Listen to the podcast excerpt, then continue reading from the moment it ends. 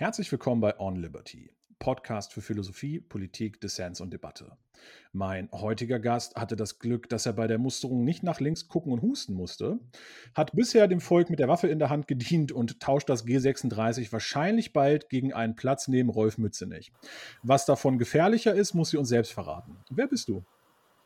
Hallo Kai, ja, ich bin äh, Anne Bressem. Ähm, du hast es gerade schon erwähnt, äh, Soldatin, Stabsoffizierin, also Oberstleutnant und kandidiere aktuell für den Deutschen Bundestag, ja. Für welche Partei kandidierst du? Für die, die jetzt nicht wissen, wer Rolf Mützenich ist. Richtig, äh, für die, ja, für die SPD, für die Sozialdemokratie. Und äh, du bist Direktkandidatin oder Listenplatz? Genau, Direktkandidatin. Ich bin im äh, Oktober letzten Jahres nominiert worden mit einem ganz ordentlichen Ergebnis von 94 Prozent. Und seitdem starte ich äh, durch. Also Wahlkampf äh, läuft bei mir eigentlich schon seit meiner Nominierung, auch vorher schon, weil tatsächlich äh, das ein oder andere Medium auf die Konstellation Soldatin in, ähm, mit Parteibuch oder mit rotem Parteibuch oder sagen wir mal die Sozialdemokratin in Uniform hier und da aufwählt. Also es macht ganz viel Spaß. Ich äh, mache ganz viele interessante Erfahrungen. Also du bist ja quasi äh, in der SPD ist es ja noch eher so, dass man äh, über die Direktmandate einzieht und nicht über die Listenplätze. Das heißt, die Chance ist auf jeden Fall da, dass, ähm, dass du dann äh, bald dir einen Zweitwohnsitz in Berlin holst. Naja, sagen wir mal so, ich gehöre ja dem Landesverband äh, in Thüringen an. Äh, wir haben es hier gerade nicht ganz so leicht. Wir hoffen auf Besserung. Unser letztes äh, Landtagswahlergebnis lag bei 8,2 Prozent. Ähm, ja. Wir hoffen aber da jetzt aufbauen zu können. Insofern, ja, ist bei mir wahrscheinlich tatsächlich eher die Möglichkeit, über die Liste reinzukommen als direkt, weil man direkt oder das Direktmandat hält momentan noch der CDU-Mitbewerber ja, und äh, der AfD-Kandidat hat auch ganz, äh, ja, le leider muss man sagen, aus meiner Perspektive zumindest leider ein ordentliches Ergebnis eingefahren. Aber deswegen kandidiere ich einmal mehr und jetzt erst recht und äh, auch ja, mit zwei alten Männern. Entschuldigung, ich weiß, es ist Vorteil, aber ähm, ja, hoffe ich doch ein bisschen äh, hervorzustechen und äh, mit, meinen, äh, mit meinen Zielen nach vorne ja, gehen zu können. Ja. Das macht auf jeden Fall Spaß, ja ja, Thüringen auf jeden Fall ein spannendes Pflaster, kommen wir politisch noch zu. Jetzt ist allerdings so, ähm, es gibt ja Gäste, die lade ich ein, weil ich mich gerne mit denen streiten möchte und äh, weil ich da die inhaltlichen Differenzen spannend finde. Mhm. Bei dir ist es tatsächlich ähm, auch ein Stück weit der Lebenslauf, der, mhm. ähm, der mich da geködert hat. Du hast es schon erwähnt, du bist, ähm, du bist Soldatin in der äh, Bundeswehr. Ähm, und wenn ich das jetzt, äh, jetzt habe ich das große Potenzial, dass ich mich zum Obst mache, aber wenn ich jetzt nicht falsch informiert bin, dann bist du tatsächlich die erste Frau, die den Rang eines Oberstleutnant bekleidet, oder? Also mit eine der ersten Frauen, ja. Tatsächlich gehöre ich zum ersten Frau oder zum ersten Jahrgang Frauenoffiziere. Ich nenne es immer noch äh, ja, mit diesem äh, männlichen Wording teilweise, also Offiziere. Aktuell bin ich Offizierin, mhm. ähm, aber bin am 1.9., ja, das war damals, nee, der 3.9., also 1.9. war ähm, ja, auf dem Papierdienstbeginn, 3.9. dann äh, physisch real in Bayreuth 2001, äh, also vor, ja, vor fast ähm, 20 ja, Jahren. Ja, wie die Zeit vergeht. Genau, ne? und wir sind der erste Jahrgang, insofern gehöre ich mit zu den ersten Frauen Oberstleutnant. Ja. Ist das, ist das so eine Standardzeit, die man braucht, um äh, so hoch zu kommen in den Dienstgrad? Also beziehungsweise erstmal die Frage mhm. vorweg, wie hoch ist so ein Oberstleutnant? Also es gibt jetzt, glaube ich, wahnsinnig mhm. viele, für die ist das überhaupt gar kein Begriff. Ja. Ähm, so wie weit bist du da noch äh, äh von der Spitze entfernt? naja, schon noch. Also es geht noch ganz äh, weit und steil nach oben, aber es liegt hinter mir schon eine ganz ordentliche Zeit. Ich habe äh, die Grundausbildung durchlaufen, ähm, Offizierschule durchlaufen, habe äh, studiert, habe danach eine ordentliche militärische Ausbildung gemacht und dann den einen oder anderen Lehrgang noch machen müssen. Also gehört schon eine gehörige Dienstzeit dazu. Ähm, vergleichbar ist es, ähm, wenn man es jetzt mit dem Beamtentum in Anführungsstrichen vergleich, äh, vergleicht, das ist äh, die A14. Es ist das der Ober Oberregierungsrat oder ich glaube noch ein, einmal drüber. Bin ich mir jetzt aber auch gar nicht so sicher.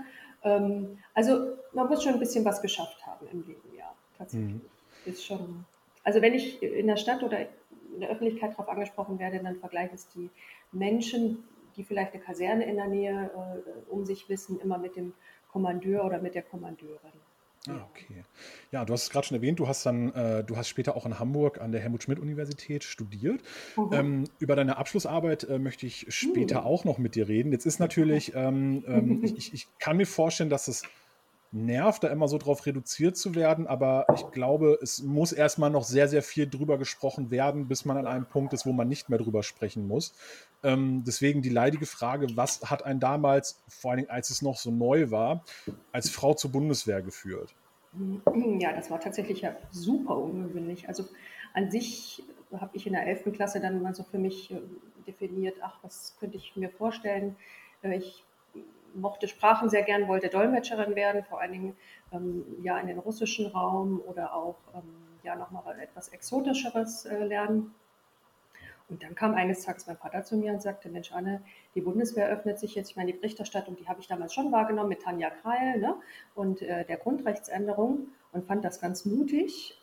Und dann dachte ich, okay, äh, gucke ich mir das mal an. Ähm, bin dann nach äh, Köln zum Offizierbewerberauswahlverfahren gefahren und habe diesen Test bestanden. Was ich schon gar nicht, was ich schon erstmal gar nicht erwartet hätte.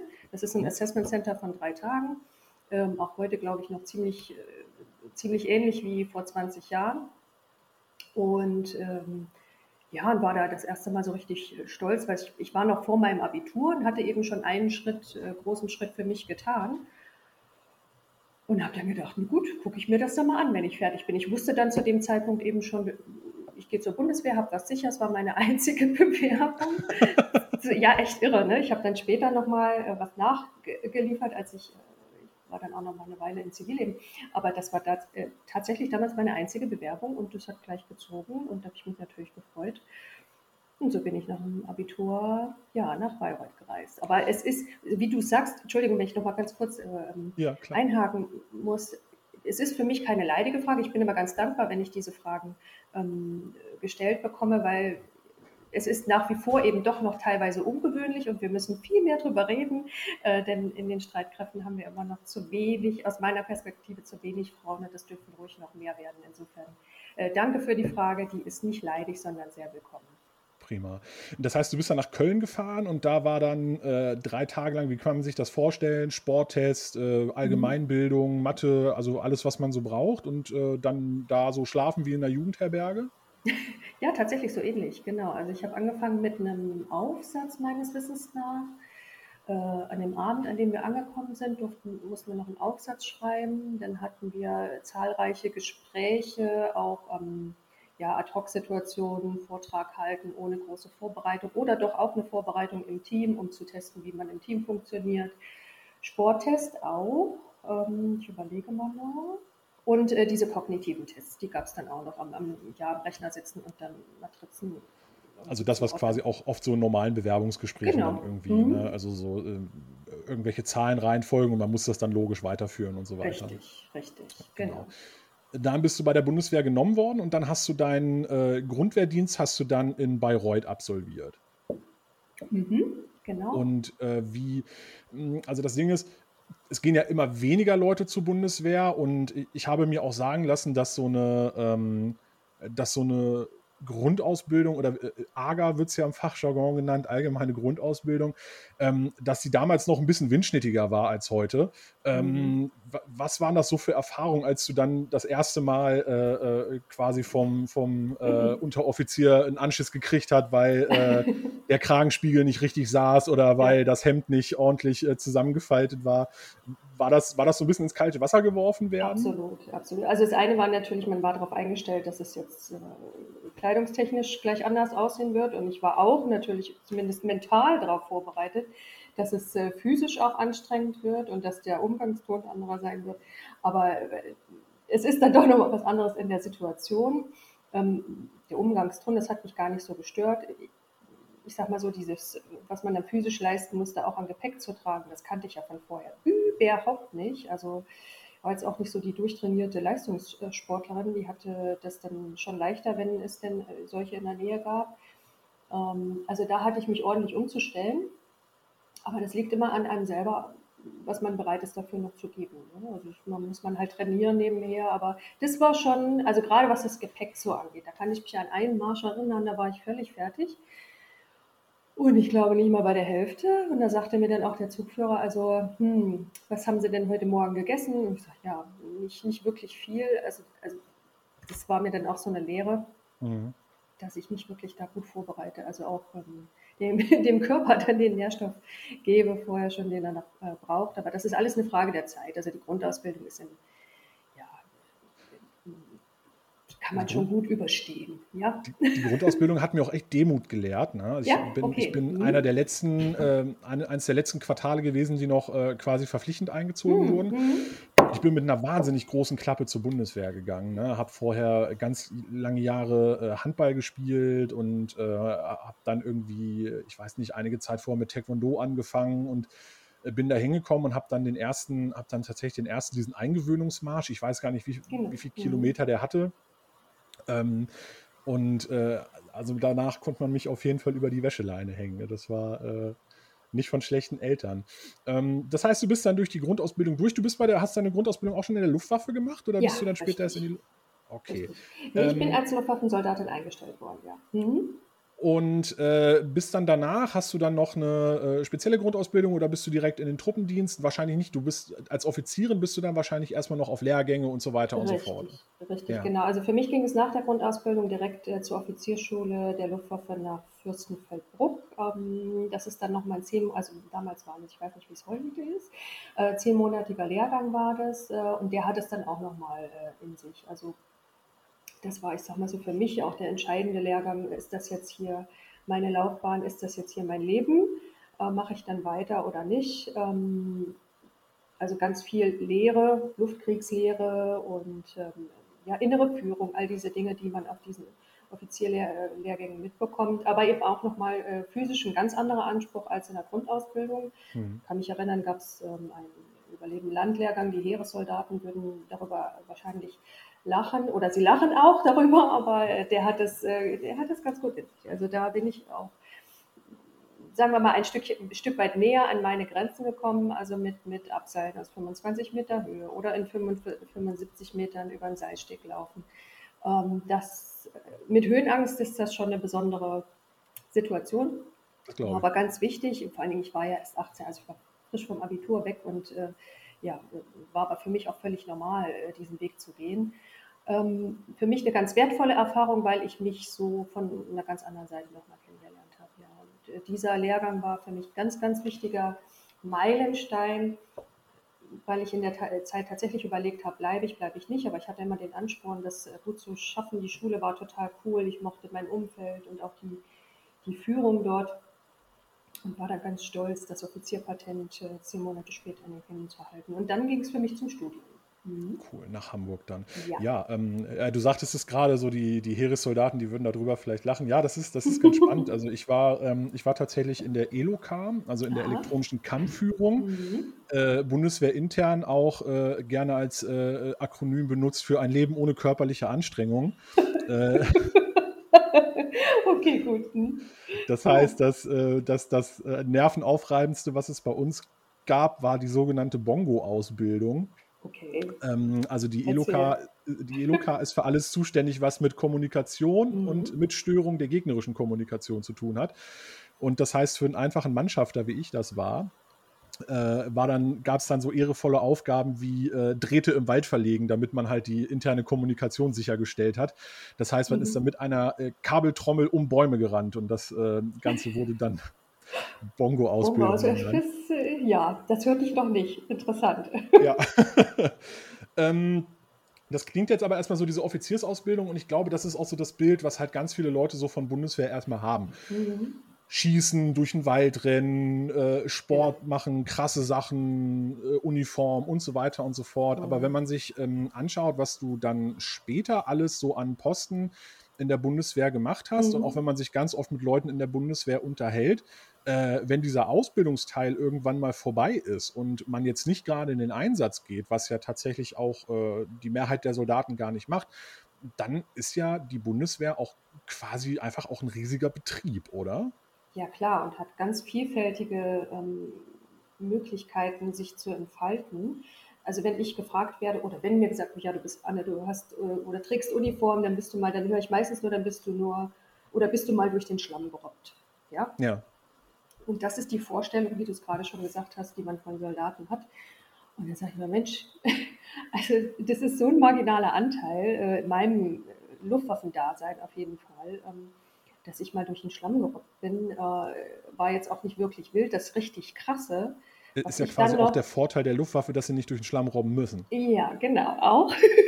Aber der, der richtig, also mein richtig krassester Part im militärischen Dasein war die Ausbildung zum Jägerleitoffizier, ähm, zum Einsatzführungsoffizier. Das heißt, ich durfte Jets äh, im Luftkampf leiten.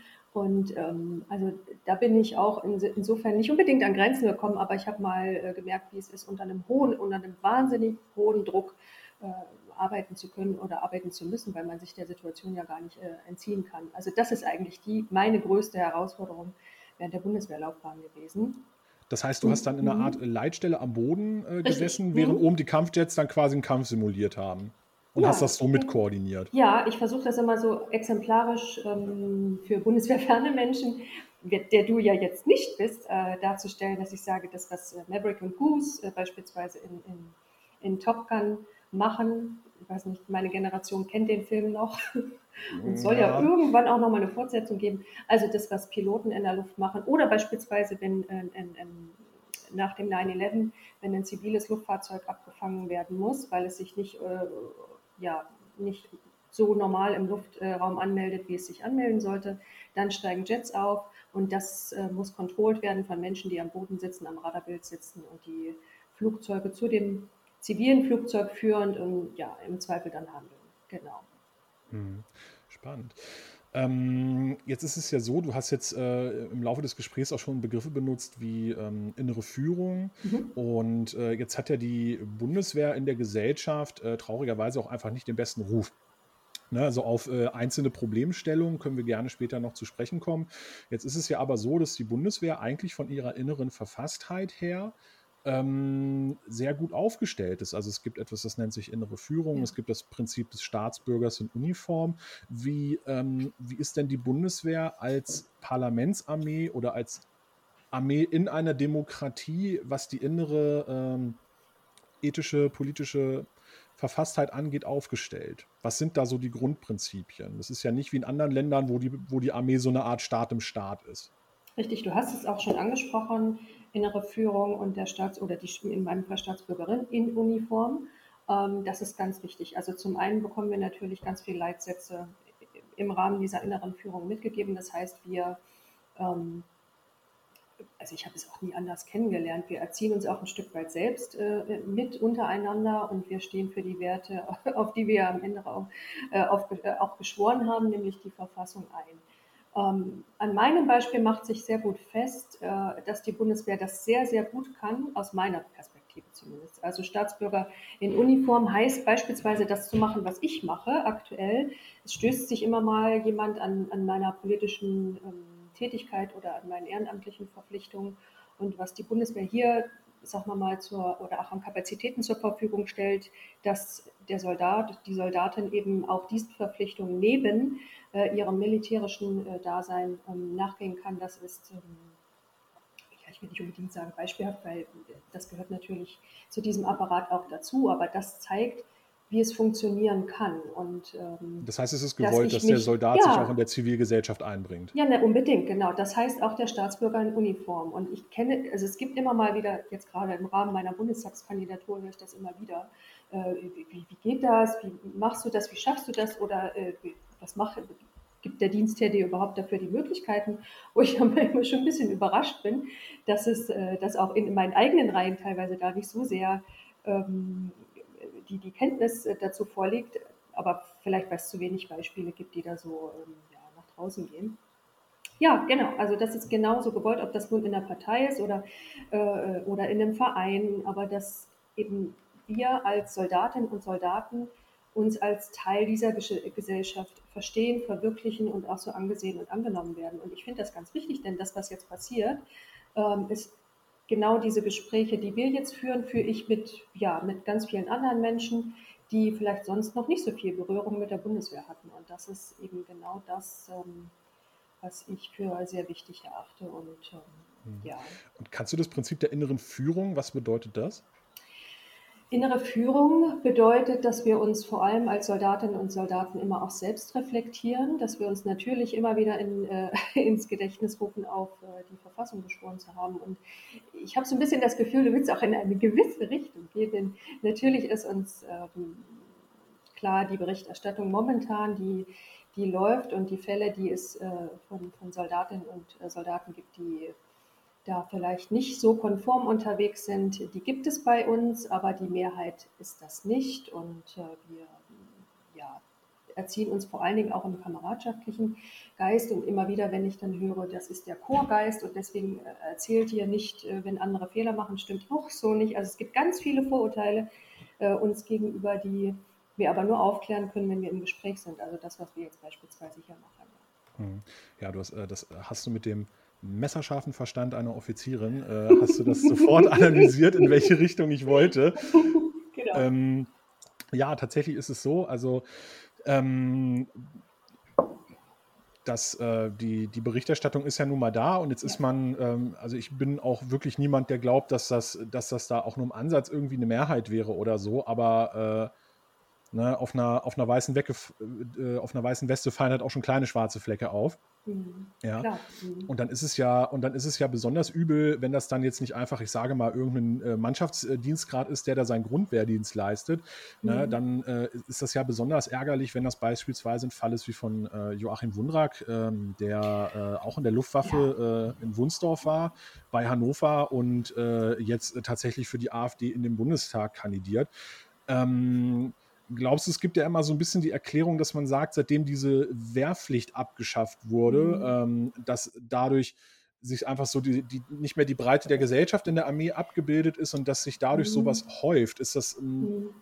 ist das, das so, höre, so? Das höre ich öfter und äh, klar, man kommt natürlich auch sofort auf den Gedanken, seitdem es die, äh, ja, die Wehrpflicht nicht mehr gibt, ist die Vielfalt nicht mehr so vorhanden und das stimmt sicher in Teilen, weil einfach ja, sich die Menschen, die jetzt zur Bundeswehr gehen, eben bewusst entscheiden, zur Bundeswehr zu gehen, was ein Wehrpflichtiger damals vielleicht jetzt nicht sofort für sich äh, in, in Erwägung gezogen hätte. Aber ich erlebe, wenn ich in den äh, Körper oder den Personalkörper, oh Gott, das ist so ein auch Bundeswehrdeutsch äh, Begriff, äh, schaue und auch in meinem Umfeld, in meinem persönlichen, ob das jetzt in der Redaktion der Bundeswehr ist oder auch ähm, in andere Arbeitsbereiche, sehe ich eine unwahrscheinliche Vielfalt. Also auch an, an ob das jetzt nun mein Geschlecht ist, ja, was mehrheitlich oder besser vertreten ist als noch vor vielen Jahren oder auch Menschen mit Migrationshintergrund. Also insofern ähm, gebe ich dem nicht so gerne recht, also diesem Vorurteil. Ja? Ähm, das ist aber etwas, was mir auch aufgefallen mhm. ist, ähm, mhm. dass tatsächlich gefühlt der Anteil von Menschen mit Migrationshintergrund in der Armee auch größer wird. Ja, ja, genau. Das, das ist so. Das ist de facto so. Ich habe jetzt erst wieder ein äh, Projekt parallel äh, zur Kenntnis bekommen, äh, der Luftwaffe, die damit jetzt an den Start gehen in den nächsten Tagen, ähm, die das nochmal ganz klar nach außen betonen. Also zum einen Menschen mit Migrationshintergrund oder auch mit, äh, mit sehr unterschiedlichen sexuellen ähm, Identitäten. Und ich kann mich erinnern, natürlich war das früher vor 20 Jahren noch ein anderes Leben. Ja? Also wenn ich in meine Uni-Zeit zurückblicke, waren das die wenigsten, die sich jetzt vielleicht offiziell dazu bekannt hätten, schwul zu sein oder homosexuell zu sein ähm, oder auch mit Migrationshintergrund waren es wirklich, wirklich nur vereinzelt Offiziere. Aber das ist deutlich anders, deutlich besser geworden. Insofern stimmt dieses Vorurteil nicht ganz. Also ich möchte es nur insofern bestätigen, als dass sich jemand vielleicht dann erst im Rahmen des, der, des Wehrdienstes für die Bundeswehr entscheidet oder auch nicht bewusst, also was er vielleicht vorher auch schon nicht gemacht hat oder sie. Ne? Hm. Ja, das ist tatsächlich, ich finde das auch immer spannend, wenn diese, äh, wenn diese rechtsextremen Fälle auch so aufkommen, um den Bogen nochmal kurz zurückzuspannen. Mhm. mhm. Ähm, ich glaube, das ist ja auch tatsächlich oft immer so struktur- und standortabhängig und so weiter. Und ähm, wo ich damals war, da wurde da sehr, sehr doll drauf geachtet. Ich kann mich noch daran erinnern, mhm. dass es bei uns auch eine Verordnung gab, dass die Haare nicht unter eine gewisse Kürze ja. gekürzt werden durften, halt um äh, so optische Assoziation um zu vermeiden. vermeiden. Mhm. Und tatsächlich der erste Soldat bei uns im Zug, der äh, äh, äh deswegen äh, vom Fähnrich weggesprengt wurde, das äh, war, äh, vielleicht, hört, vielleicht, vielleicht hört das wirklich, ich habe ihn seit damals aus den Augen verloren, das war ein cooler Typ, das war der Kamerad Moschreff, ähm, der afghanische Wurzeln hatte. Und der ist dann... oh nein, oh Gott. Ja, doch, der ist dann aufgrund einer, einer, einer Glatze, die er sich geschnitten hat, gab es dann Ärger. oh Gott, Aber weißt du, ich bin dir total dankbar, dass du äh, mit den wenigsten habe ich nämlich jüngst über den General AD Wundrak gesprochen, aber das liegt einfach in deiner regionalen äh, Nähe. Der hat ja auch als OB-Kandidat in, in, in, war in Hannover, Hannover äh, genau, ne? Kandidat ne? für, für den Bürgermeisteramt. Ja, ja, richtig. Und jetzt als, ähm, ja, als Spitzenkandidat der AfD äh, und wird er damit ja auch einziehen in den Bundestag. Ja ich sage mal so, äh, das sind ja alles demokratische Parteien. Insofern ähm, ist es die persönliche Meinung, die hier, äh, die, also die. Ich wusste halt nicht, ob ich dich, auch, ich wusste ja. halt nicht, ob ich dich nach einer Meinung fragen will, Doch, weil du, du, er, er ist ja noch im Dienst. Das heißt wahrscheinlich. Nein, nein, eben nicht. Er ist, er, okay, ja, dann, dann hau raus. Nein, er ist äh, AD. Gut, ich muss natürlich auch immer politisch neutral sein, auch im Rahmen ja, meiner ne, ja. äh, Dienstzeit, aber naja, äh, was bei ihm, ich gehe mit meiner Kandidatur oder mit meiner vergangenen Kandidatur, ich habe schon mal fürs Bürgermeisteramt in Sommershagen kandidiert oder überhaupt über, zu meiner Parteimitgliedschaft stehe ich und vor dem Hintergrund dessen, was ich jetzt mache, es geht ja gar nicht anders. Ne? Mhm. Und äh, habe meinen Vorgesetzten immer sofort auch davon erzählt, worauf sie sich bei mir einstellen müssen, dass es eben da auch mal Verlautbarung geben wird oder dass ich äh, Termine wahrnehmen muss und dass, ähm, ja, dass es vielleicht auch Berichterstattung dazu geben wird und so weiter. So. Was bei Herrn Wundrak, ich kann es aber auch nur so wiedergeben, wie ich es äh, gelesen und gehört habe, was ich äh, da etwas schwierig finde, dass er sich zu seiner AfD-Mitgliedschaft erst nach seinem Dienstzeitende bekannt hat. Und das finde ich schon ehrlich gesagt ein bisschen, ja, nicht nur ein bisschen, sondern schwach. Ja. Ähm, also er war schon vorher Mitglied, während er noch im ja. Dienst war, hat es da aber nicht gesagt. Soweit mir das bekannt ist. Ne? Ich kann mich ja. auch nur auf das berufen, was ich in den Medien lese und das finde ich dann dementsprechend, äh, das finde ich insofern schwach, als dass wir ausgebildet werden, wir Offiziere und auch die Offiziere, das ist ja, er war ja ein sehr hochrangiger General, Drei-Sterne-General, das mhm. ist ja schon eine ganz besonders herausgehobene Position. Und wir Offiziere wachsen auf mit dem Leitbild führen mit Auftrag, führen mit, also vor allem führen mit Vorbild, Vor ne? Vorbild, genau. Und äh, das ist in dem Fall für mich kein Vorbild. Also sich dann erst, also nach dem Motto, jetzt bin ich weg, jetzt kann ich sagen äh, und jetzt kann ich mich ganz offiziell engagieren, hm, finde ich schwierig. Also für mhm. mich geht das, äh, also ne, für mich gibt es da keinen Ausschluss. Ich gehe damit sehr offen um und gut, ja. ich meine, meine Partei steht auch äh, ohne Zweifel auf, ja, zu, auf dem Boden des Grundgesetzes und äh, genau. zu, lässt, da, lässt da, sagen wir mal so, lässt da keinen Zweifel dran. Ja. Ne? Äh, zu, deiner, zu deiner Partei äh, und auch im Verhältnis zur Bundeswehr kommen wir gleich. Mhm. Äh, du hast natürlich ein Neutralitätsgebot, das ist absolut mhm. klar, aber wenn ich jetzt äh, sagen würde, ich könnte mir vorstellen, dass du den vielleicht ein bisschen blöd findest, wäre das eine Aussage, die du vielleicht nicht bestätigen, aber auch nicht dementieren würdest? Also ich sage es mal so, wir würden sicher nicht beste Freunde, würden wir uns dann im Bundestag begegnen. Okay, alles klar. Und äh, als Kamerad würde ich ihn dann wahrscheinlich auch nicht bezeichnen. ja. ja gut, ist er dann ja auch nicht mehr. Nee, genau. Ähm, jetzt ist, bevor wir das Thema so ein bisschen abschließen, hast du denn auch persönlich Erfahrungen damit gemacht? Also gab es mhm. Momente, wo du das erlebt hast, wo man dann vielleicht auch eingeschritten ist? Ähm, mhm. Oder auch ähm, irgendeine Form von Herabwürdigung aufgrund äh, deines Geschlechts oder äh, anderer Merkmale? Mhm. Oder äh, bist du da, äh, bist du da tatsächlich verschont geblieben? Nein, also äh, das wäre, glaube ich, nee. Witzig zu glauben, weil ich ja nun seit 2001 Soldatin zwar mit einer Pause war, aber aufgrund meines Geschlechts gab es öfter mal Auseinandersetzungen, die ja, mit meinen Erfahrungen, die ich aber jetzt auch in der Politik und äh, darüber hinaus im Zivilleben gesammelt habe, vergleichbar sind mit den, äh, also das, sammelt man überall. Ähm, ich würde sagen, in der Politik auch noch mal einmal ein bisschen krasser und stärker. Mhm. Oder zumindest offenkundiger, weil es gar nicht diese Beschwerdeinstanzen gibt wie äh, in so einem Apparat.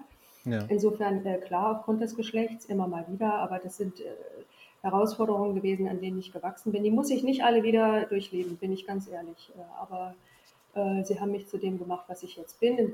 Insofern passt das. Ähm, habe darüber ja auch ein gewisses Selbstbewusstsein entwickelt. Ja. Aber ähm, ja, im Rahmen meiner politischen Tätigkeit gab es vielleicht schon mal den einen oder anderen. Das ein oder andere, sagen wir mal, interessante Gespräch, weil man vielleicht nicht wusste, was da Auch mit Genossen steht. oder war das dann von außerhalb? Nee, nee mit Genossen. Äh, das ist ja immer interessant mit Genossen. Ja. Äh, nee, intern auch in den Streitkräften, wo vielleicht Vorgesetzte nicht gleich so gut damit klargekommen sind oder sich gewünscht hätten, dass ich mich äh, da nicht so einbringe.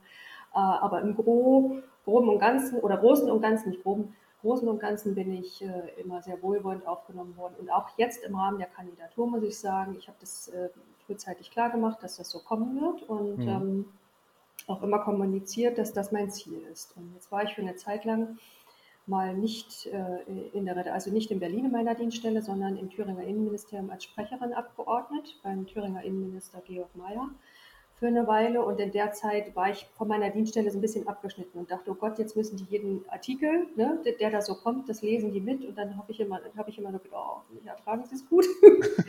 ähm, und es kam gar nichts, also wirklich eher noch ähm, Stärkung, Rückendeckung, na eben eben diese Kameradschaft. Äh, klar ja. gibt es den einen oder anderen Soldaten, der das irgendwie doof findet oder der vielleicht meine Parteimitgliedschaft nicht so toll findet, weil er sich zu einer anderen hingezogen fühlt. Damit kann ich gut um, aber ähm, dass, ja, dass sie mir da nicht in den Rücken gefallen sind oder schwierig geworden sind, das weiß ich sehr zu schätzen und äh, betone ich immer wieder auch heute noch. Jetzt bin ich gerade mal zwei Wochen wieder zurück in meiner alten Dienststelle und äh, mhm. ja, bin ganz begeistert, wie die mich wieder aufgenommen haben. Das heißt, du machst den Wahlkampf momentan gerade noch neben deinem äh, Truppendienst? Ja, genau. Also ich gehe für eine gewisse Weile dann natürlich rechtzeitig in, äh, in diesen unbezahlten Sonderurlaub oder wie man das nennen mag. Ja.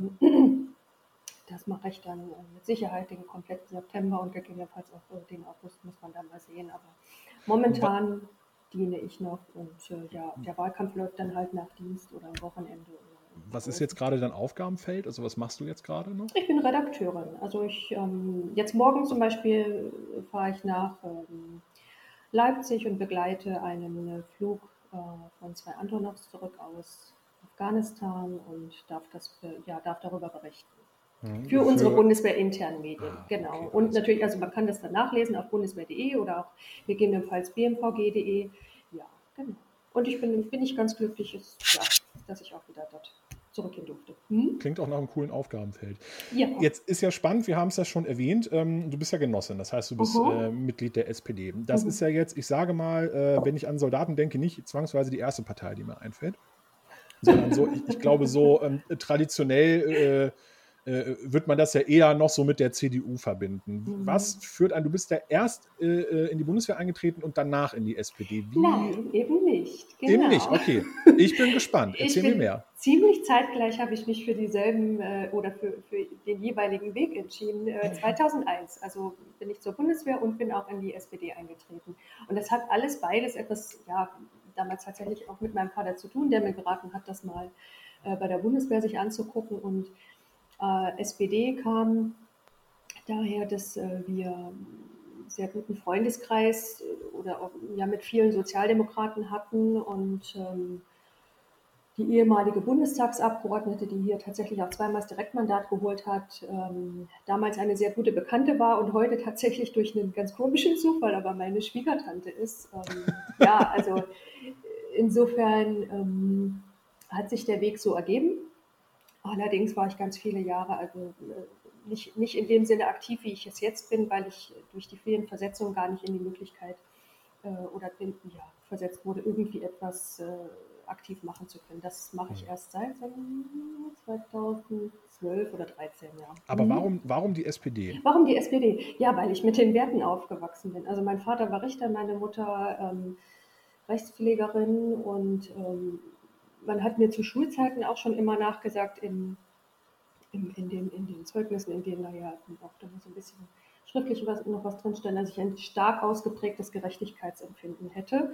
Und das ist mhm. nach wie vor so. Und ähm, einfach für diese sozialdemokratischen Werte einzustehen, das finde ich äh, ganz großartig. Und wenn ich es jetzt hier, weil du, wir eben ja auch schon mal über die AfD gesprochen haben, im Osten ist die AfD einfach mal ein großes Problem. Zumindest würde ich es so äh, aus meiner persönlichen Perspektive bezeichnen. Ähm, ist in vielen Orten lokal auch die stärkste Kraft. Ja, genau. Und das ist, genau, die SPD ist, äh, Quatsch, die AfD ist mit äh, uns in den Stadtrat, mit, also vom, von, von nichts, ja, aus dem Nichts, hm. mit denselben Prozentwerten in den Stadtrat eingezogen wie wir. Und wir sind von, wir sind, wir haben uns um die Hälfte verkleinert. Also es ist wirklich ganz furchtbar. Und dann gibt es noch die NPD, aber die AfD ist eben stark auch im Kreistag bei uns vertreten. Und deswegen ist es für mich, also es ist in jeder Art persönliche Pflicht, ähm, äh, ja, für diese sozialdemokratischen Werte einzustehen und äh, den Leuten auch immer wieder zu vermitteln, äh, was das für mich bedeutet. Und äh, ja, also für mich gab es keine andere Partei, kommt auch nicht in Frage. Es wird immer mal wieder gesagt, so nach dem Motto, deine Uniform, du passt eher besser zur CDU oder noch krasser zur AfD. Also ja. Hm. Aber, das ist ein spannender Punkt. Also was ich, jetzt, äh, was hm? ich jetzt heute auf jeden Fall ersparen werde, ist äh, eine tiefgreifende Analyse darum, äh, warum die SPD in den letzten 20 Jahren so abgeschwatzt mhm. hat. Mhm. Ich glaube, das äh, kann man ja auch irgendwann nicht mehr hören. Ähm, Stimmt. Absolut, danke, ja. ähm, aber was ich schon spannend finde, mhm. ist ja, ich sage mal, dass äh, das Binnenverhältnis äh, innerhalb der SPD zu äh, Staatsbürgern in Uniform, sei es jetzt bei der Bundeswehr, bei der mhm. Polizei oder ähnlichen, ey, sag mal, ist jetzt nicht das liebevollste Verhältnis.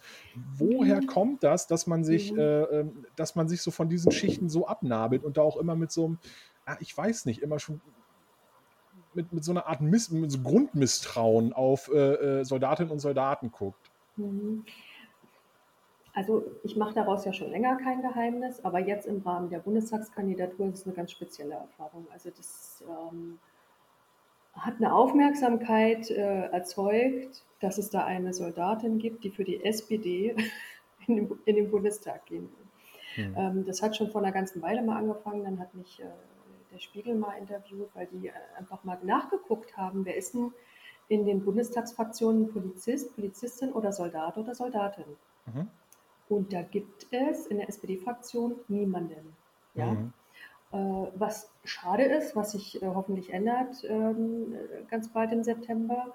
Aber ja, es ist ein Prozess, der sich entwickelt hat und den ich arg bedauere, dass da offenkundig eine gewisse Nähe ja, ja, nicht mehr so vorhanden ist, wie sie vorhanden sein könnte. Aber woran glaubst du, liegt das?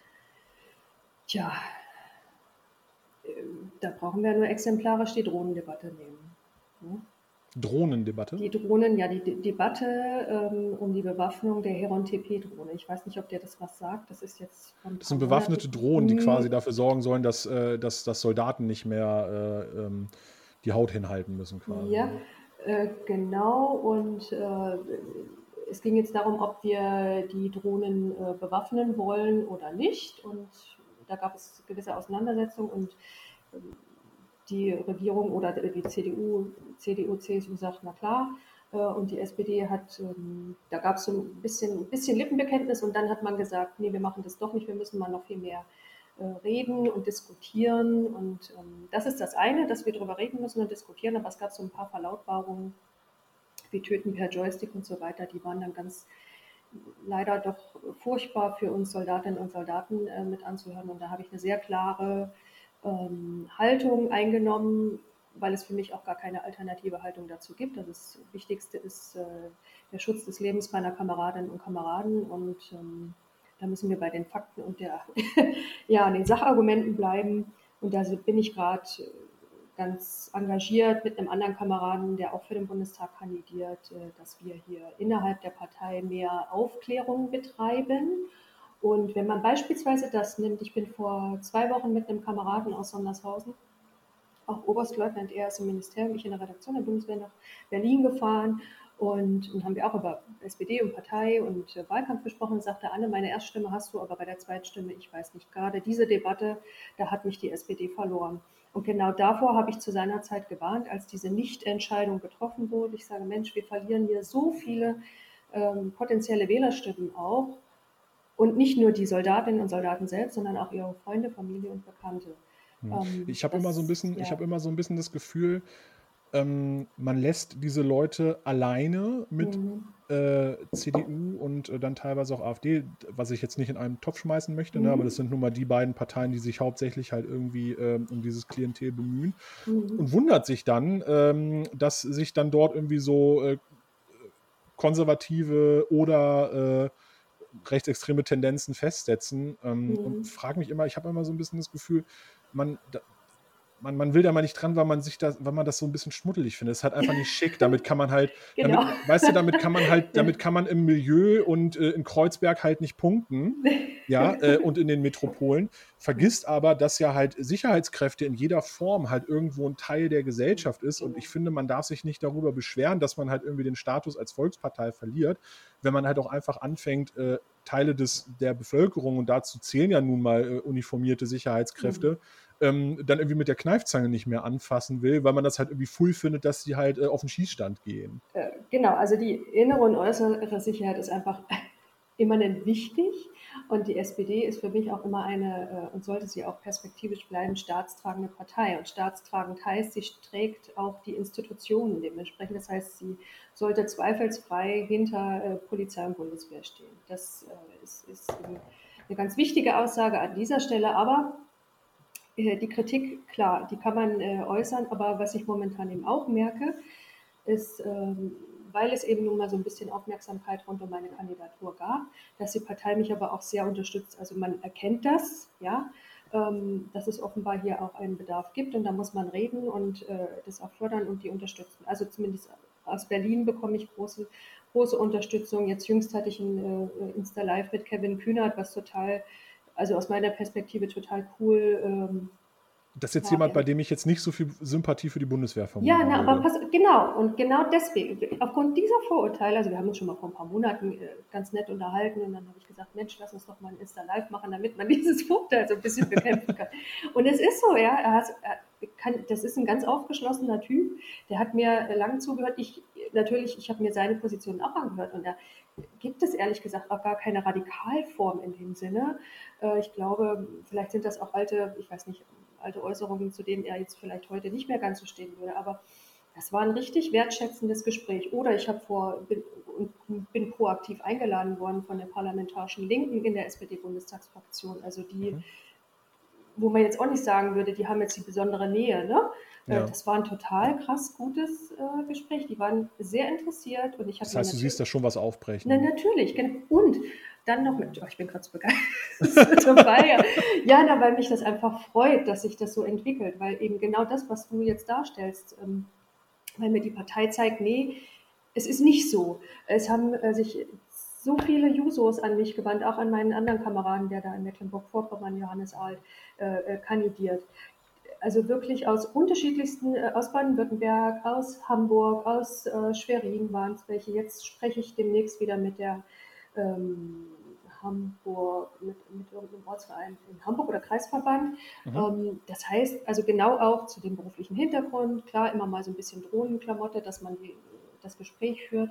Also die Menschen in der SPD sind interessiert an, an äh, diesen Lebensmodellen und da zeigt es mir eben, dass dieses Vorurteil nicht vielleicht nicht mehr in Gänze stimmt oder auch so nie gestimmt hat. Und das, wie du es gerade gesagt hast, dass da etwas aufbricht, dass sich etwas bewegt. Und das finde ich, das, ja, das Wie sehr schmerzt es dann, wenn mhm. äh, der Landesverband in Berlin beschließt, dass ähm, Offiziere der Bundeswehr nicht mehr an Schulen dürfen? Mhm. Das habe ich damals zur Kenntnis genommen, das ist schon eine Weile her. Mhm. Unglücklich, also die, die, die, die, sagen wir mal, die die Kommunikation drumherum war nicht ganz so glücklich. Ich finde es total in Ordnung, dass man darüber diskutiert. Ähm, ich kenne ja nun mal den Auftrag der Jugendoffiziere. Man stößt sich, glaube ich, eher daran, dass diese Menschen, also Soldaten in Uniform, in die Schule gehen und man nimmt an, wir werben. Ja? Ähm, aber sie machen dort sicherheitspolitischen Unterricht. Also das, was äh, der Sozialkundelehrer, die Sozialkundelehrerin tut, äh, erleichtert dieser Offizier in dem Moment. So, darüber kann man ja streiten. Aber muss dann eben auch wieder in der Sache ordentlich geführt werden. Und das war damals eine sehr emotional aufge, ja, aufgeheizte Debatte. Und was ich da so an ähm, Verlautbarungen mitbekommen habe, hatte das wieder relativ wenig mit unserem eigentlichen äh, Berufsbild zu tun. Und das ist etwas, wo ich sage, Leute, setzt euch mal ein bisschen mehr hin. Es gibt äh, ne, Grundgesetz 87 äh, äh, A und B und ähm, wir, uns muss, es wäre schön, wenn es uns nicht geben würde oder müsste, dann ja, lebten wir alle in einer total toll, fast pazifistischen Welt und lieben uns. Alles ist aber nicht so, es braucht uns. Ähm, und gerade jetzt, auch diese Krise, Corona-Krise, zeigt einmal mehr, was wir können und ähm, wo wir unterstützen und äh, auch dafür wertgeschätzt werden. Oder auch nicht, gab es auch in Berlin, weiß gar nicht, Kreuzberg, glaube ich, ne? Ja. War das auch die, die keine Soldatinnen und Soldaten ins Gesundheitsamt holen wollten oder zur Unterstützung äh, holen wollten. Also das sind so, wissen Sie, das sind für mich ideologisch geführte Debatten, die leider mit der Realität nichts zu tun haben. Und da wünschte ich mir mehr Kommunikation, mehr Dialog, hm. der stattfindet, aber das kann vielleicht auch noch ein bisschen mehr werden. Hm? ähm, jetzt die Frage, du bist in Sondershausen, wohnst du jetzt, bist mhm. du aktiv, bist du da geboren und groß geworden?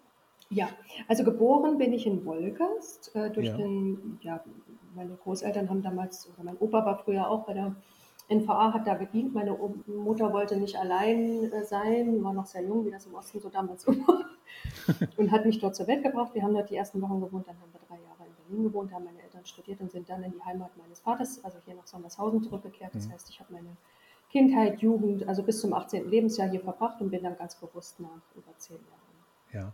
Du bist, ähm, du bist Jahrgang 82, äh, das heißt, du äh, wirst jetzt bald das zehnte Mal 30, das ist richtig, ne?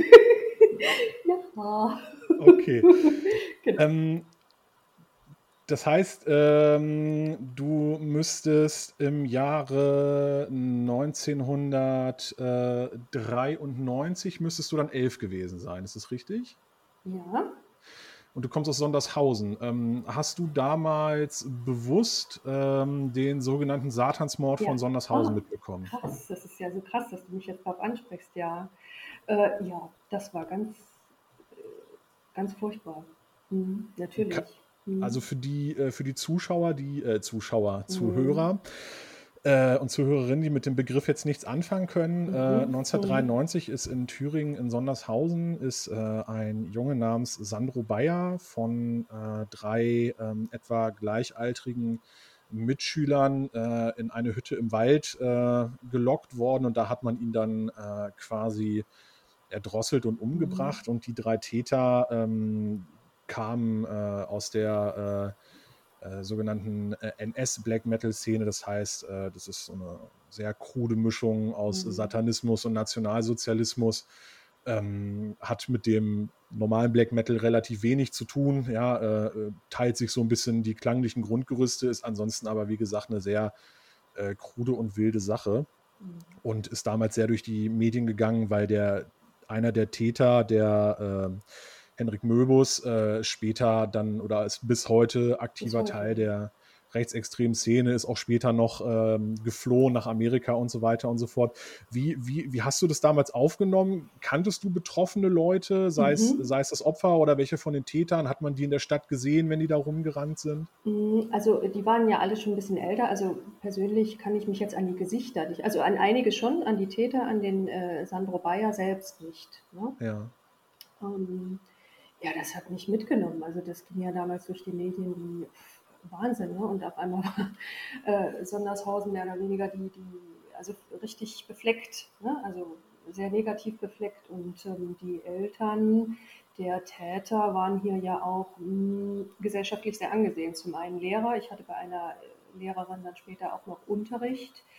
Da habe ich mich immer gefragt, meine Güte, die muss so mutig gewesen sein, hier äh, weiterhin zu leben, weil die sich einiges anhören durfte. Also natürlich auch von Schülern, die ähm, ja, es ihr nicht so leicht gemacht haben. Zum anderen mhm. war äh, der Vater von Herrn Möbus auch in der Kommunalpolitik oder ich glaube. CDU-Stadtratsabgeordneter. Richtig, ne? genau, ja. äh, aktiv. Also Sie können sich vorstellen, dass das hier auch durch die, es ging wie ein Ruck durch die Stadt. Und ich habe das ja. damals, ähm, ich habe dann auch später noch viel darüber gelesen. Ähm, und äh, das hat schon was mit der Stadt gemacht. Ja, also zum einen konnte ich nicht verstehen, wie man diesen Menschen, diesen Sandro Bayer umbringen konnte, so erdrosseln konnte. Ich habe mir das immer wieder vorgestellt, wie die ihn da gelockt haben oder welche Umstände da wo vorgeherrscht haben müssen. Hm der Möbus ist ja bis heute, wie du sagst, noch sehr äh, aktiv in der Szene, ist da nie rausgekommen. Bei den anderen beiden höre ich, äh, zumindest nach dem, was mir zu Ohren gekommen ist, dass sie sich wieder einigermaßen sozialisiert haben. Aber sie haben unsere Stadt einfach mit dem, schau mal, das ist ja ewig her, ne? Und du sprichst ja. mich jetzt drauf an. Also sie haben unsere Stadt damit natürlich in ein ganz schlechtes äh, Licht gerückt und äh, ja, das ist einfach traurig. Und der Sandro Bayer liegt auf dem Friedhof, ähm, auf, auf, dem auch meine Großeltern liegen. Also mhm. die Eltern sieht man immer, immer mal. Ähm, und mein Mann kannte die, also kannte alle von denen, über die man da spricht, also im Sinne von, dass, dass es die Generation war. Mhm. Aber sagen wir mal, der Schausaal beispielsweise, ich weiß jetzt gar nicht mehr, wie er mit Vornamen hieß, Christian, mhm. Also den, den kann, kann, ich mich auch noch an der Schule erinnern, wie krass der rumgelaufen ist, in welchen Klamotten. Aber das das wäre jetzt zu einfach, um zu sagen, ne? man kann den deswegen in die und die Ecke stellen. Aber naja. die waren schon auffällig, ja, tatsächlich. Mhm. Mhm. Ja.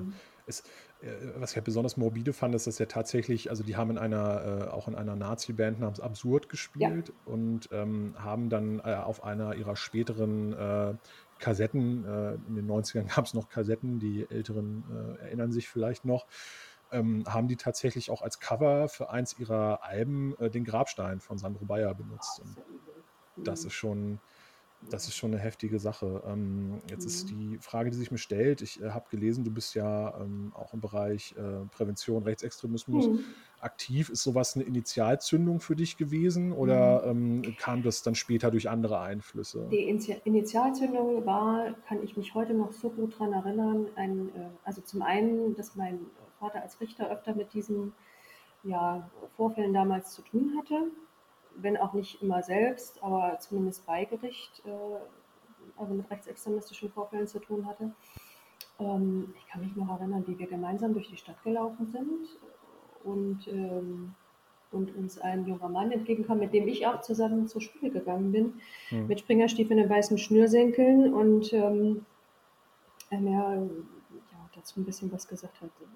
Ich, ich, kann das nicht mehr, mir ist dieser Spaziergang eben noch so ganz krass äh, vor Augen, mit dem sitze ich heute im Stadtrat. Mhm. Ähm, aber allein, dass wir viel über rechtsextremistische Vorfälle gesprochen haben, dass er das auch äh, erzählt hat, was hier in der Stadt oder drumherum passiert ist und wie man dagegen vorgehen muss, was aus dem erwachsen kann, was man ja heute auch wieder in Teilen sieht, ähm, ist das, das war schon immer so ein inneres Gefühl. Also ich, seit eh und je setze ich mich, ähm, ja, bin ich stark im Kampf gegen rechts und habe da auch eine klare Haltung zu. Und ich äh, kann dir sagen, es war auch im, ja, im Rahmen meiner Ausbildung bei der Bundeswehr nicht immer so ganz leicht. Du hast ja vorhin schon meine Diplomarbeit äh, angesprochen. Ich habe mich äh, auch im Studium explizit, ich sag mal so, dieser Thematik äh, zugewandt und damals schon äh, der, der, ja, der neuen Rechten oder das Licht ein bisschen auf die neuen Rechten ähm, gelotst oder gezeigt. Äh, und das zeigt sich heute ja einmal mehr, ob das die AfD ist, aber ob es einfach rechte Umtriebe äh, in der Gesellschaft sind, die man heute nicht mehr mit weißen Schnürsenkeln äh, sieht, sondern eben mit Anzug und ähm, ja, schicken mhm. Klamottchen, sage ich jetzt mal. Jetzt noch eine Frage, bevor ich mhm. nochmal äh, dann auch auf diese Arbeit ja. umschwenke. Für welche ja. Partei sitzt der da heute? NPD. Ach, für die NPD. Wie, wie stark mhm. sind die bei euch? Die hatten jetzt nicht so wahnsinnig viel, die sind nur mit zwei. Zwei ja. Also wir sind drei, die SPD hat drei und jetzt überlegt man sich, die AfD hat drei und die, äh, die NPD hat zwei Abgeordnete. Also das ist schon, ne? Deswegen äh, immer ist es für mich einfach es ist ein inneres Bedürfnis, mhm. ähm, dass, äh, dass ich auch da dagegen halte. Denn die mhm. kaufen sich hier, wirst ihr denken, wie das funktioniert, die kaufen sich hier Immobilien oder jetzt gibt es ja, hier ja. so einen Grill äh, da fahren die Leute hin und essen eben halt die braune Wurst vom, ja, vom rechten Nazi. Und, äh, ja, ist ja, ganz, ist ja ganz schlimm bei euch. So, bei ja. euch in Thüringen müsste ja auch äh, hier der, der Goldene Löwe ja, äh, von, richtig, dem, von dem Tommy Fränke, mhm. Äh, ist ja auch so ein Neonazi-Aktivist, der da bei sich im Stadtrat sitzt und so weiter.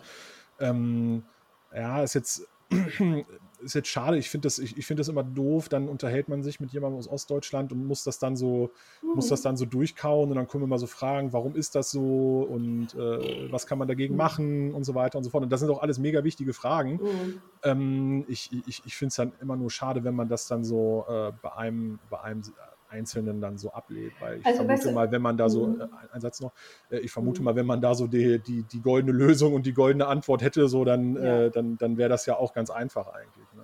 Na, also wichtig ist einfach das Engagement. Ne? Also ich weiß, nicht viele Leute wollen ähm, nebenberuflich äh, noch so viel ja, mehr machen, äh, aber sich einfach vielleicht, ja, ob das nun politisch oder zivilgesellschaftlich engagieren, das ist eben einfach wichtig, um diesen Menschen zu zeigen, ihr habt hier ähm, ja, äh, bis hierhin und nicht weiter. Und es gibt auch ähm, sehr viele engagierte Menschen, die sich eben im Sinne unserer Demokratie engagieren. Oder wenn ich an meinen Landesvorsitzenden oder auch Innenminister Georg Mayer denke, der hat äh, hier ganz viel auf den Weg gebracht, um diese rechtsextremistischen Konzerte zu unterbinden. Also das war schon sehr beispielhaft. Und, hm. äh, so kann man denen in gewisser Weise auch das Handwerk zumindest nach außen offiziell, also offensichtlich, sage ich jetzt mal, legen. Diese Strukturen gibt es weiterhin. Ja, hm. aber das sind alles kleine Schritte und Wege, mitunter auch große mit den, sagen wir mal, mit den Konzerten, die sind wichtig und dass die einfach merken, dass sie an Grenzen geraten, also dass sie äh, sich nicht einfach so breit machen können. Aber das liegt vor allem auch eben an der Zivilgesellschaft, die sagt, äh, euch, ja, euch Nazis wollen wir nicht. Ja. Ähm, das war jetzt so, das ist ja jetzt, ich sage mal, diese klassischen Strukturen der alten Rechten. Jetzt hast du das gerade mhm. schon erwähnt. Du hast dich während deiner Studienzeit mhm. auch so ein bisschen mit der neuen Rechten beschäftigt und mhm. du hast deine mhm. Abschlussarbeit, ähm, wenn ich das richtig mhm. gelesen habe, geschrieben mhm. über die Zeitung Die Junge Freiheit, die ja, ähm, ja immer, ich sage mal, so ein bisschen als ähm, ja, so bürgerlich-konservatives Blatt daherkommt, so ein bisschen derber und so weiter und so fort. Ähm, ist das denn so? Oder ist das. Äh... Ja, das ist der Anschein, den sie erweckt, ne? Ja. Ähm, insofern sieht sie sich mit Sicherheit so. Ich sehe diese Zeitschrift anders. Ich meine, meine Analyse von damals würde ich auch heute nochmal unterstreichen, auch mit der Nähe, die sie natürlich äh, zur AfD pflegt. Ist quasi ein ähm, Hofblatt geworden dann. Ja, genau. Also das, äh, ich bin damals über meinen äh, Professor ähm, ja, an diese Recherche auch gekommen oder dass, dass mir das so in den Sinn kam. Mich hat das selbst sehr bewegt. Äh, da wir diese, naja, es gab so Tendenzen auch äh, an der Uni vielleicht mal, oder dass man es in, innerhalb der Bundeswehr mitgekriegt hat, so, ja, was bewegt sich da? Oder äh, wie, wie, reden die Leute miteinander. Und ähm, das hat mich sehr beschäftigt, beschäftigt mich bis heute. Und ich hatte viel Zeit im Studium, mich äh, eben damit auseinanderzusetzen, auch mich mit den Vordenkern äh, auseinanderzusetzen. Und die also Dieter Stein beispielsweise gibt es heute noch, ja, und das Phantom Neue Rechte, der von, vom Phantom Neue Rechte schrieb. Also heute sieht man es doch wohl, also ich meine, sie sind in den Parlamenten, ja, mhm. und sie sind sogar im Bundestag. Und ähm, der Dieter Stein ist ja, glaube ich, sogar von der AfD zur ähm, Wahl des Bundespräsidenten mitgenommen worden ja. beim letzten Mal. Und wenn man, ich meine, hier muss man sich doch in Thüringen nur Björn Höcke ansehen, aber ich möchte ihn gar nicht möchte ihm gar nicht so viel Raum jetzt hier in diesem Gespräch geben. Denn Ach schade, da hätte, ich jetzt, da hätte ich jetzt gleich noch nein, hin. Äh nein, nein, also das ist, es ist ja noch die Frage, ähm, wie viel Öffentlichkeit gibt man den Menschen dann, äh, ne? das ja. ist ja auch, auch negativ oder wie auch immer, ist Öffentlichkeit für die Menschen. Ich möchte gar nicht so sehr über diese Menschen reden, sondern da, äh, darüber reden, was wir ähm, oder was ich besser machen kann oder was ich äh, leisten kann, um diese Tendenzen aufzuhalten. Und für mich ist es eben beispielsweise der Straßenwahlkampf oder für mich ist es die äh, sind es äh, Vereinsbesuche. Für mich ist es äh, ein Dankeschön beispielsweise zum 1. Mai jetzt bei den Pflegekräften. Also, dass man einfach immer wieder in Erinnerung ruft, hey, wir sind eure sozialdemokratischen Kräfte hier vor Ort und wir, ähm, wir nehmen eure Belange ernst. Das sehen manche ja anders, aber die AfD ist sicherlich nicht die Lösung. Und jetzt im Gespräch mit Kevin Kühnert habe ich zum Beispiel eins, äh, eine Situation, die ich immer wieder anführe, weil sie mich einfach so sehr bewegt hat. Meine ähm, ähm, Schwester oder äh, Arzthelferin bei meinem Frauenarzt ähm, sagte mal zu mir, ja, Frau Wasser, immer so, uns, uns, immer so ein bisschen, weil sie weiß, dass ich in der SPD bin. Ich höre dich nicht mehr. Du hörst, da? hörst mich jetzt? Ja, ich bin noch da. Hörst du mich? Jetzt, jetzt, jetzt bist du wieder da. Ja. Äh, du bist gerade ausgestiegen bei äh, der Arzthelferin. Arzthelferin. Genau. Diese, genau. Äh, wir kennen uns schon sehr lang und die sagte dann mal, ja, Frau Bresser, meine erste Gehaltserhöhung nach 20 Jahren, nach 20 Jahren oh, war der Mindestlohn. Und dann war ich so berührt und sagte so, oh, das ist doch schön. Also nein, zum einen, also zum einen schön für sie, dass es nur einen Mindestlohn gibt, aber zum ja. anderen natürlich krass, dass es ihre erste Gehaltserhöhung nach 20 Jahren war und der Praxis geht es nicht schlecht. Mhm. Ähm, und dann sagte sie, aber ich sage, Mensch, dann wissen Sie doch, wen Sie wählen müssen perspektivisch. Und dann sagte sie die AfD. Und dann habe ich gedacht, das kann doch jetzt nicht Ihr Ernst sein. Ja, aber da war dann damals die Flüchtlingskrise und sie mhm. äh, stieß sich so an den Kindern, die da in der Nachbarschaft äh, in der Schule da so untergebracht waren. Und wisst ihr, das ist für mich so ein Punkt, wo ich sage, nee, da muss ich immer wieder ins Gespräch gehen. Ich kann, ich, das kann ich nicht akzeptieren. Ja? Auch wenn sie, ich kann die vielleicht nicht sofort überzeugen, mhm. ähm, aber allein der Fakt, ja, dass es den Mindestlohn gibt. Ähm, das ist nun auch mal eine sozialdemokratische Errungenschaft. Mhm. Und das muss man den Leuten immer wieder vorbeten und äh, sagen, dass wir für die Arbeitnehmerinnen und äh, Arbeitnehmer die starke Stimme sind. Auch wenn sie Glaub, mal unzufrieden sind. Aber es, ja. Glaubst du, dass, ähm, also natürlich dieser ökonomische Teil ist natürlich das eine, das, äh, das Gefühl, da halt einfach äh, nicht die Ressourcen zu haben wie andere. Ähm, mhm. was jetzt aber allerdings vielleicht auch so hier ein bisschen mehr ins Thema passt, äh, mhm. mit, ähm, wir haben ja uns lange über deine Zeit bei der Bundeswehr mhm. unterhalten, was ja auch eher immer so ein etwas, naja, stru strukturkonservatives äh, Themenfeld ist. Glaubst du, dass die AfD vielleicht auch im Osten deswegen so stark ist, weil ähm, es die politische Linke nicht mehr schafft, einen positiven Heimatsbegriff zu definieren? Mhm. Ich rede ja oft auch von meiner Heimat. Ne? Und wer dafür auch zum innerparteilich, also angegriffen sind, ne, Heimat. Und ja, natürlich ist ja auch meine Heimat. Aber mal abgesehen davon, warum äh, die Menschen hier vielleicht anders ticken als äh, in anderen Bundesländern. Ich bin nach vielen, vielen Jahren, sagte ich vorhin, zurückgekehrt, nach über zehn Jahren. Ich bin aus dem Rheinland zurückgekommen und zunächst bin ich nach Erfurt gegangen, ähm, habe dort eine Weile gewohnt und habe einen krassen Unterschied gemerkt. Also im Rheinland waren die Leute sehr herzlich, man kommt einfach so auf der Straße ins Gespräch. Und hier habe ich runtergezogene Mundwinkel gesehen. Die sehe ich heute noch. Und mhm. ähm, äh, das ist, ich habe mich dann natürlich schon hinterfragt, warum ist das so? Und die Antwort liegt eigentlich so auf der Hand. Mein Mann ist, ähm, also wir sind jetzt seit über zehn Jahren zusammen, ist Installateur und also Handwerker. Ja? Die Menschen haben hier über einen sehr, sehr langen Zeitraum einen sehr, sehr niedrigen Lohn erhalten. Ja? Mhm. Und äh, das macht etwas mit Menschen. Thüringen war das Billiglohnland. Ja? Mhm. Ich frage mich immer noch, wer, ich weiß gar nicht, wer diesen Begriff geprägt hat, aber das ist furchtbar. Im Man, Zweifel Gerhard Schröder. dann würde ich, ja, Gott, dann ist es äh, auch natürlich äh, furchtbar, aber das ist, das macht doch etwas mit den Menschen, ja. Oder ja, dass ich mich äh, am Abendstisch kam mir jetzt gestern erst wieder in den Sinn ähm, mit meinen Eltern, oder ich habe das immer nur mitbekommen, dass die immer nur 80 Prozent oder dann so vom, vom Westgehalt äh, bekommen haben, ja. Mhm. Und natürlich waren das so Angleichungsprozesse diesbezüglich, aber ich habe das als Kind irgendwie einfach nicht verstanden, warum diese Arbeit weniger wert ist als eines Menschen, der nur ein paar hundert Kilometer weiter wohnt. Mhm. Ja? Und das setzt sich fest und ich glaube, dass ähm, ich merke das dann immer, wenn wir auf der Straße Straßenwahlkampf machen, dass die Menschen gar nicht mehr so richtig diskutieren wollen. Sie wollen sich, also ich höre ganz oft einfach nur zu.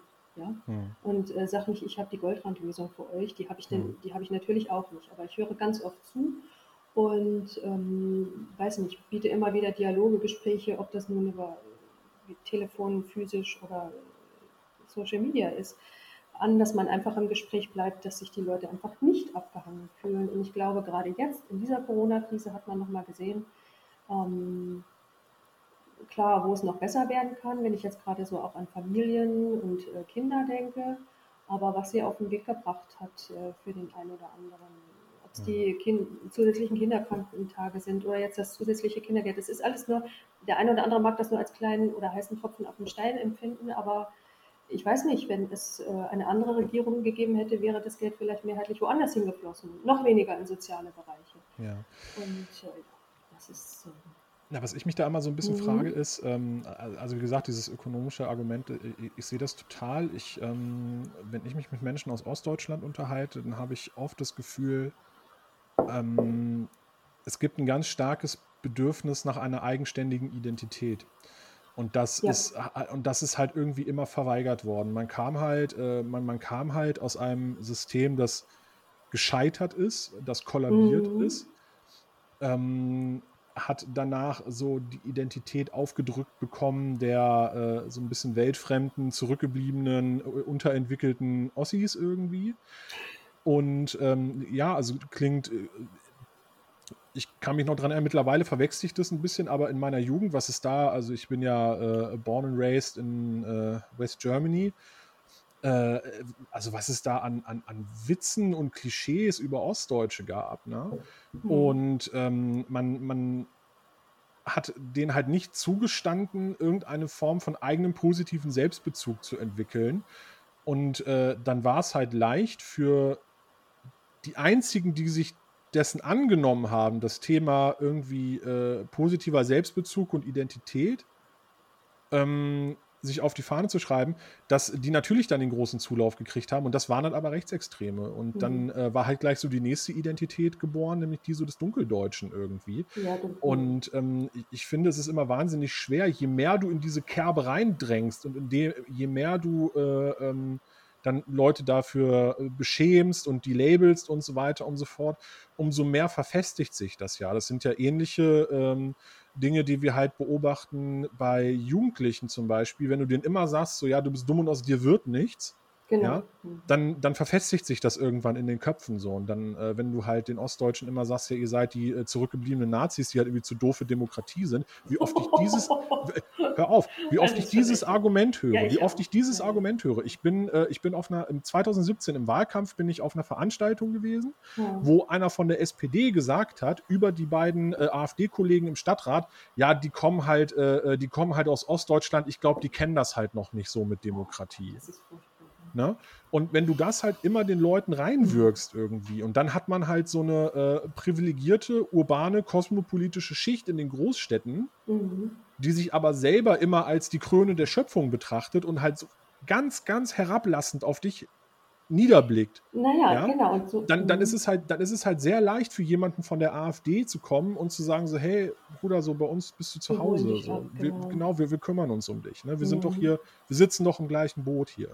Mhm, genau, das ist, das trifft natürlich ähm, Gehör, ne? dieses ähm, wir holen dich ab und wir machen es besser für dich. Ja, wir werden sehen, wie die Wahlen jetzt im September ausgehen. Thüringen Aber braucht die, hm? die, braucht die SPD ein neues Verhältnis zu Deutschland und auch ein neues ja. Verhältnis zur, zur, sag, äh, zum, zu, zur eigenen äh, Identität? Also, ich kann ja nur von mir sprechen. Ja. Wie ich es empfinde. Und ich empfinde die SPD schon noch als äh, sehr staatstragend und äh, dass sie nicht ein neues Bekenntnis äh, zu Deutschland Ja, aber der Staat ist das eine. Das ist ja das ja, Problem, dass diese Leute sich mit dem Staat nicht mehr identifizieren können. Naja, aber dann fängt es eben im Kleinen an. Ähm, also ich kann immer nur meine, meine Sichtweise hier im, zum Beispiel im Kommunalen ähm, vermitteln. Natürlich äh, sagen mir die Leute dann auch, die da oben, ihr da oben. Mein erster Wahlkampf war, wie gesagt, 2017, 2018 Bürgermeisterkandidatur. Wie oft ich gehört habe, Anne, dich würden wir ja wählen, wir finden deine Vita und so dein Leben ganz interessant, aber deine Partei da in Berlin, das geht gar nicht. Ne? Mhm. So, und jetzt hätte ich damals natürlich sagen, oh, das geht alles total blöde auf den Sack. Nee, gehe ich jetzt mal in eine andere Partei. Ne? Da habe ich es dann vielleicht leichter. Gut, nun mhm. bin ich kein Mensch, der sich äh, leicht macht. Ich suche schon auch öfter Herausforderungen und das höre ich zum Teil hier auch. Aber also jetzt im Rahmen der Kandidatur. Jetzt ist es nochmal was anderes durch die Aufmerksamkeit äh, eben mit der Uniform, ne? mit, dem, mhm. mit dem Hintergrund zeige ich aber auch, ich komme aus dem Osten. Okay, ich bin nicht die Generation meiner Eltern, ja, mhm. oder noch eine davor, aber ich komme aus dem Osten und ich habe ein bisschen was in meinem Leben erreicht. Ich habe zwei auch sehr gesunde Kinder, ich habe einen, einen, tollen Mann an meiner Seite ähm, und das haben die Menschen hier in meinem Wahlkreis äh, mir ermöglicht, ja, oder mhm. in meiner Familie, darüber hinaus, natürlich auch die Menschen innerhalb der Bundeswehr, aber dass ich da jetzt stehe, wo ich jetzt stehe, das haben die Menschen in meinem Umfeld und natürlich auch ich selbst erreicht, aber das ist eine gemeinsame Leistung, auf die wir natürlich stolz sein können. Und davon gibt es doch tausendfach mittlerweile Leute. Also wir sind nicht mehr die Ossis, die du da jetzt eben beschrieben hast, ne? Die, die, das ist auch ein Bild, das ich mir niemals ja, zu eigen machen würde. Das ist wirklich würde. furchtbar. Denn ich bin, ich meine, ich bin noch in der ehemaligen DDR geboren, 82. Ich habe nicht mehr so wahnsinnig viel mitbekommen. Hm. Aber meine Eltern haben die Umbrüche erlebt. Meine Mutter war lange arbeitslos, mein Vater ist äh, von einem System ins andere. Das war auch nicht leicht, musste mehrere äh, Überprüfungen durchlaufen. Er ist auch nicht, er ist erst sehr spät, also später als er äh, avisiert hatte, Direktor hier bei uns am Amtsgericht geworden, wo er auch die Vermutung hatte, dass es ne, immer mal auch daran lag, dass er einfach ja. äh, ne, nicht der Wessi-Kandidat war. Er hat einige Vorgesetzte auch nach der Wende gehabt, die äh, ja ihm vor die Nase gesetzt wurden. So ist es überall ja gewesen. Also ich stehe doch auch exemplarisch für das, was der Osten auch auf den Weg gebracht hat. Ne? Mhm. Und das finde ich ganz, äh, das finde ich ganz okay. Und das sehe ich auch zuhauf in meinem Umfeld, ob das äh, jetzt nur in so einem Dorf, meine Schwester wohnt in einem Dorffeld Engel heißt das und hat da ein ganz interessantes ähm, Pärchen als Freunde, die also auch ein ganz, eine ganz interessante Vita aufweisen. Hm. Und also es wird, es ist was geworden, es ist äh, was passiert und eigentlich kann ich das nicht mehr hören, ihr Ossis. Ne? Ja. Natürlich gibt es diese Gespräche noch. Die gibt es aber wahrscheinlich genauso, äh, weiß nicht, in, in, in Meckenheim oder in äh, Köln oder was weiß ich irgendwo, dass die Leute sagen, nee, ich, ihr Leute von da oben auf euch habe ich keinen Bock. Ja? Hm. Also die AfD, AfD ist ja bundesweit äh, ja, ja. Im, im Phänomen um nicht zu sagen ein Problem. ich muss ja immer, ne? Ich muss ja das, äh, das, war, das war quasi ein schöner One-Liner zum Schluss, denn wir haben, äh, ja. wir haben, wir haben die Zeit voll. Mhm. Ich habe immer das Gefühl, wenn es irgendwann zu lang wird, dann schalten die Leute ab. Genau, das stimmt. Ähm, ich habe ja tatsächlich in meinem Tool so äh, Analysen, wie lange die zuhören im Schnitt.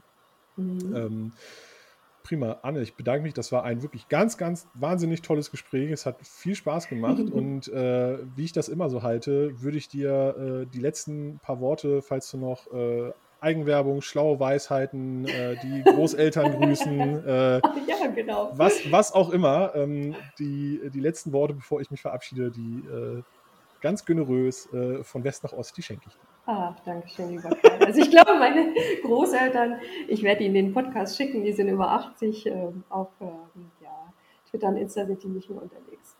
Gut, äh, lieber Kai, also danke, das war ein ganz tolles Gespräch. Ähm, ich habe einmal mehr äh, es sehr genossen, über ja, äh, Bundeswehr und auch mein politisches Engagement zu sprechen und äh, mein Appell in jedwede Richtung ähm, die eben ja, sich für demokratische Strukturen einsetzen wollen. Die Menschen sollen sich doch irgendwie zivilgesellschaftlich oder auch politisch äh, engagieren. Ich fände es ganz toll. Und ansonsten, wenn ihr noch Fragen zum Thema Bundeswehr etc. habt, äh, stehe ich euch gern auf diversen Kanälen ähm, zur Verfügung, Insta, Twitter und Facebook. Ich ähm, ja, freue mich auf die Rückmeldung, auf die Reaktion. Und lieber Kai, ich bedanke mich ganz außerordentlich bei dir für dieses äh, ja, echt total tolle Gespräch. Danke. Dafür. Prima, Dankeschön. ja, die, die, die Social Media Kanäle, die verlinke ich dann natürlich mhm. alle, äh, wenn ich das dann da ähm, online stelle. Ja. Ähm, ich wollte jetzt gerade sagen, wann die Folge kommt, aber das ist ja Quatsch, weil wenn ihr die Folge hört, dann ist sie ja schon da. es, genau. war auch, äh, es war ein langer Tag für mich. Ja. Ich bedanke mich ansonsten bei euch, dass ihr wieder, ähm, dass ihr wieder eingeschaltet habt, dass ihr euch äh, das anhört, was ich hier so fabriziere. Freue mich, wenn ihr meinen Kram teilt, wenn ihr mir auf den sozialen, äh, auf den Kanälen sozialen Medien folgt ich hatte beim letzten Mal angekündigt, äh, es steht noch ein Gast in der Pipeline, auf den ich mich unglaublich dolle freue. Ähm, das ist jetzt, obwohl ich mich auch unglaublich auf äh, Anne Bressem gefreut habe, war es das jetzt noch nicht. Ähm, das heißt, da kommt noch jemand. Es steht, also ich muss, ich kann es noch nicht sagen, weil es noch nicht 100% feststeht, aber ha, ähm, ah. ich habe es beim letzten Mal schon gesagt, ich bin da ein echter Fanboy, äh, so als Politik-Nerd, deswegen freue ich mich unglaublich drauf. Aber ähm, da kann ich euch bald mehr sagen. Äh, ansonsten macht euch keine Sorgen. Ich habe auch noch ähm, genug andere Gäste in der Pipeline, die alle genauso cool sind. Und dann bedanke ich mich recht herzlich fürs Zuhören. Wir hören uns beim nächsten Mal. Bleibt mir gewogen. Ciao.